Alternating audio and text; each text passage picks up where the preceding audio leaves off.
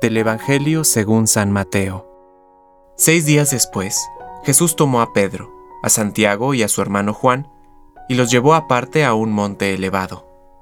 Allí se transfiguró en presencia de ellos.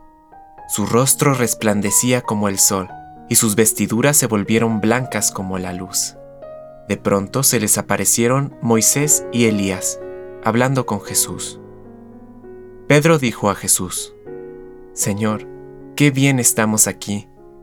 Si quieres, levantaré aquí mismo tres carpas, una para ti, una para Moisés y otra para Elías.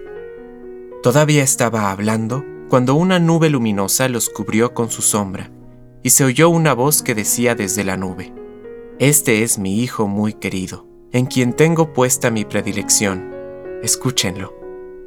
Al oír esto, los discípulos cayeron con el rostro en tierra, llenos de temor. Jesús se acercó a ellos. Tocándolos, les dijo, Levántense, no tengan miedo. Cuando alzaron los ojos, no vieron a nadie más que a Jesús solo.